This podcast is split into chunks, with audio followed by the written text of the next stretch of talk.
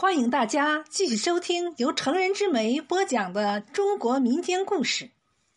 您现在听到的是《刻在山上的冤字》。清朝康熙年间，巫山县石头镇发生了一起命案。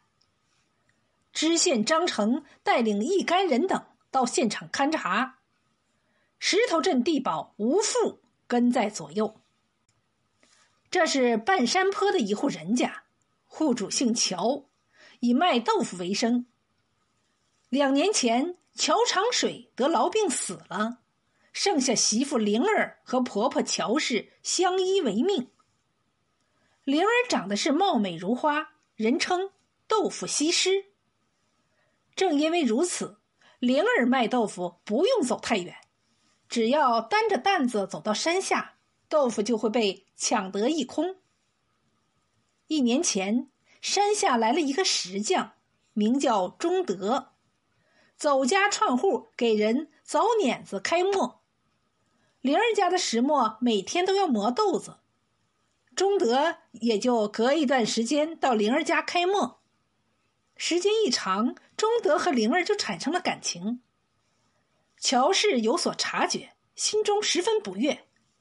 儿子尸骨未寒，媳妇就跟野汉子眉来眼去，成何体统？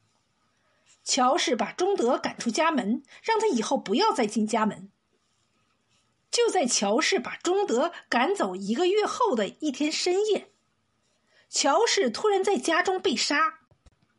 致乔氏死亡的是一把铁钎和一把铁凿，铁钎。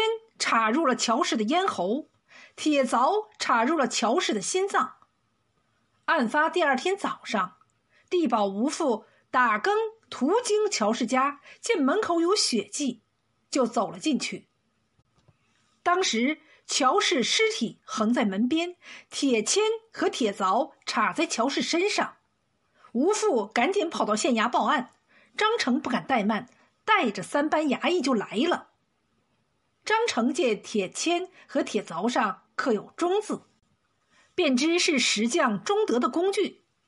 张成又勘察现场，看到了两个男人的血脚印儿，其中一个是吴父的，吴父说是早上进屋时不小心踩到的；而另一个是谁的呢？张成推断是钟德的。不用问，这是一起通奸杀人案。张成立刻命人将灵儿绳捆索绑。带回县衙，张成连夜升堂审问，灵儿开始只是哭，拒不说出实情，只说乔氏是他杀的，乔氏对他不好，他才动了杀机。张成追问凶器何来，灵儿说不出。张成见状，只得对灵儿动大刑。灵儿难以忍受，不得不说出与石匠钟德通奸，被乔氏发现后，钟德杀死乔氏后逃走的事实。张成让灵儿画押，关进死牢，同时是画影图形捉拿钟德。案子层层上报，因为铁证如山，刑部很快下了批文。中秋之日，将淫妇灵儿绞首示众，以正示警。巫山八月，酷热难当。这一日，新任重庆知府徐有志走马上任。一干人等乘船而下，徐有志站在船头喝酒吟诗看风景。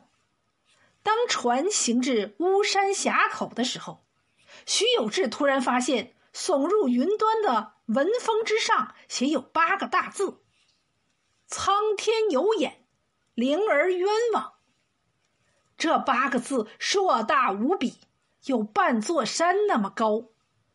徐有志顿时惊呆了。文风尖峭，如笔插天，谁能在这上面写这么大的字啊？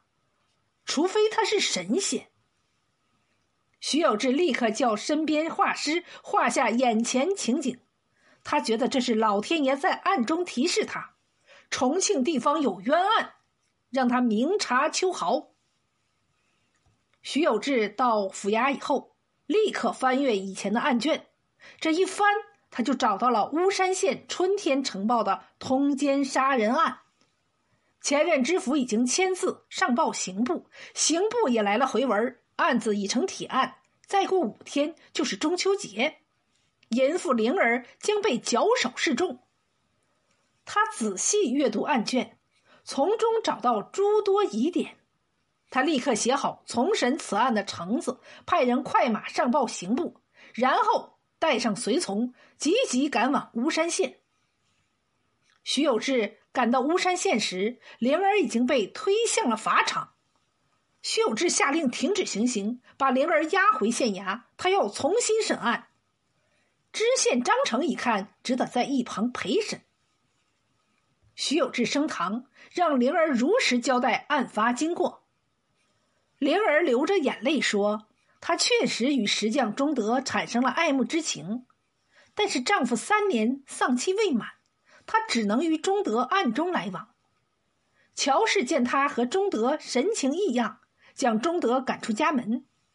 钟德白天不敢再来，就每逢单日子夜来到灵儿窗下。”以铁钎和铁凿相互撞击三下为号，灵儿听到撞击声，就给钟德悄悄开门，把钟德迎进屋中，两个人偷偷幽会。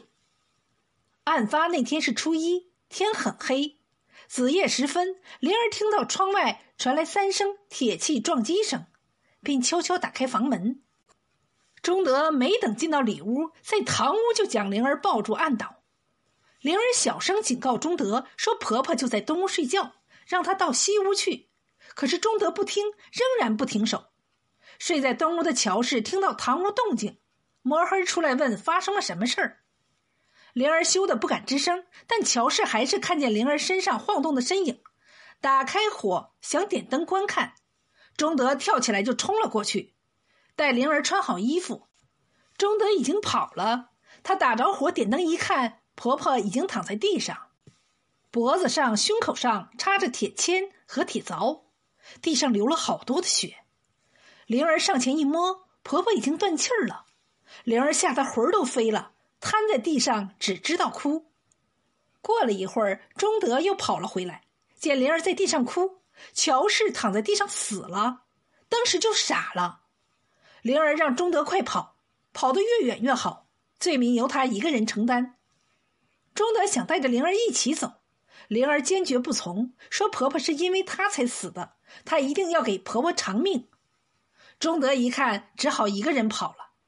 天亮之后，地保吴父来了，探头往屋里看了看，就到县衙报了案。